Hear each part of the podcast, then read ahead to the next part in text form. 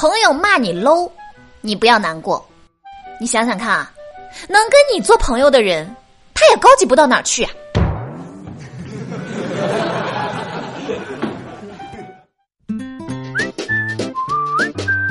Hello，大家好，欢迎收听本期的《非离不可》，我依然是你们最最可爱的好朋友尤小黎。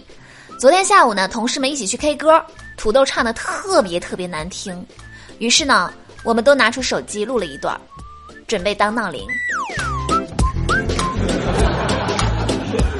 记得小的时候呢，帮我二叔卖谷子，路上特别颠簸，洒了一些出来，我二叔心疼的不行，让我停车。下车之后呢，一捧一捧的往车上装，他还说。别小看这半斤谷子，这儿掉几颗，那儿掉几颗，积少成多，可不得了啊！听得我连连点头。老一辈的人就是会过日子。下午，我看到我二叔在家打麻将，输了两千多。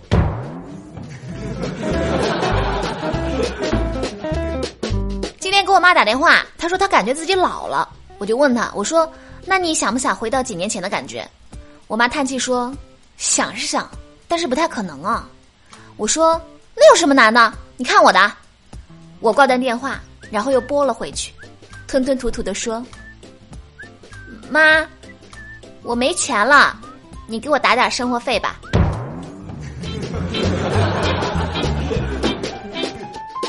知道大家在街上有没有看到那种自称女儿身患绝症，需要高额治疗费，但是呢家中贫寒无法治疗的乞讨者？他们总是一脸的哀愁。引得不少路人纷纷捐款，但实际上呢，这些乞讨者可能真的没有那么惨。近日，湖北襄阳警方成功打掉了一个家族式诈骗乞讨团伙啊！他们不仅没有患病，甚至家中还在建三层别墅。看看人家这别墅，这车库，这阳光房，一应俱全。再看看我的工资啊，还是别看了啊，我什么也没有，我活得不如一个乞丐。胖哥告诉我，从小就应该提升孩子的品味以及鉴赏能力啊，这非常的重要。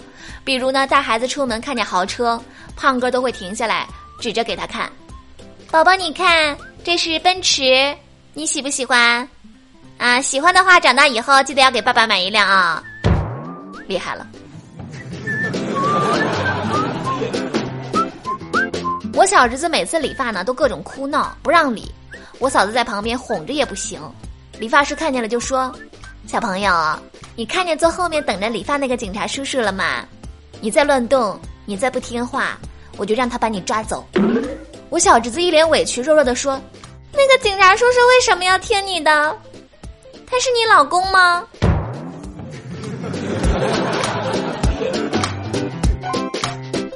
浙江杭州一个初二男生到食堂打饭，一直在排队等自己最爱吃的东坡肉。结果等啊等啊，到自己的时候呢，东坡肉刚好卖完。该男生又饿又失望，忍不住坐在角落里放声大哭。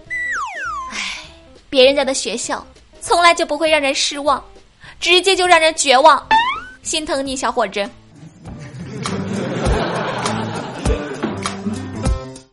展昭问：包大人。你额头的月牙是怎么弄的？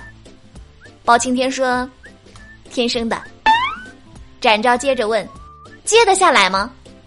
包青天说：“天生的，接不下来。”展昭又问：“如果接下来呢？”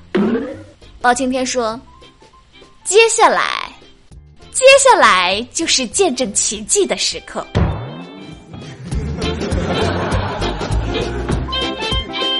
大胖带着自己两个小孩出来吃饭，这两个小朋友呢一直很闹腾，大胖被搞得焦头烂额。几杯酒下肚，大胖一手搭着我的肩膀，神色凝重地说：“姐们儿，给你一个忠告，你千万不要生小孩。”我说：“为啥我不要小孩呢？”大胖打了一个酒嗝，直视着我说：“我的意思是，你长得丑，别害了孩子。”你妈。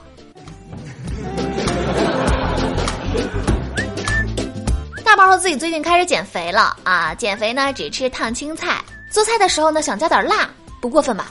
加点盐也不过分吧？一点点肉也没有关系吧？最后呢，他给自己做了一大锅冒菜。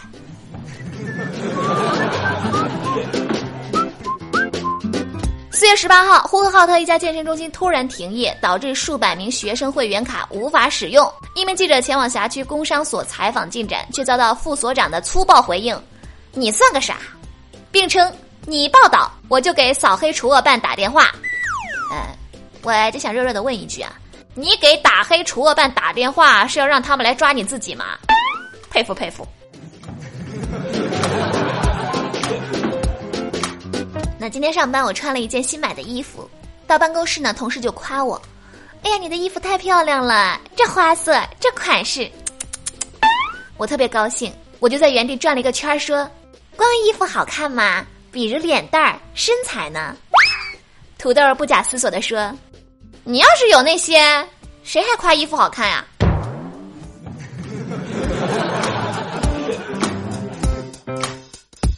朋友们。我周末去故宫玩了一圈，我发现，在故宫走丢了真的是倍儿有面子啊！全紫禁城开始广播，请谁谁谁听到广播之后到乾清宫来，就好像被皇上召见了一样。我就问你厉害不厉害？那个，我建议烤肉店让员工吃完晚饭再来上班，好不好？刚才给我烤肉的小伙子啊，一直在咽口水。看着怪可怜的。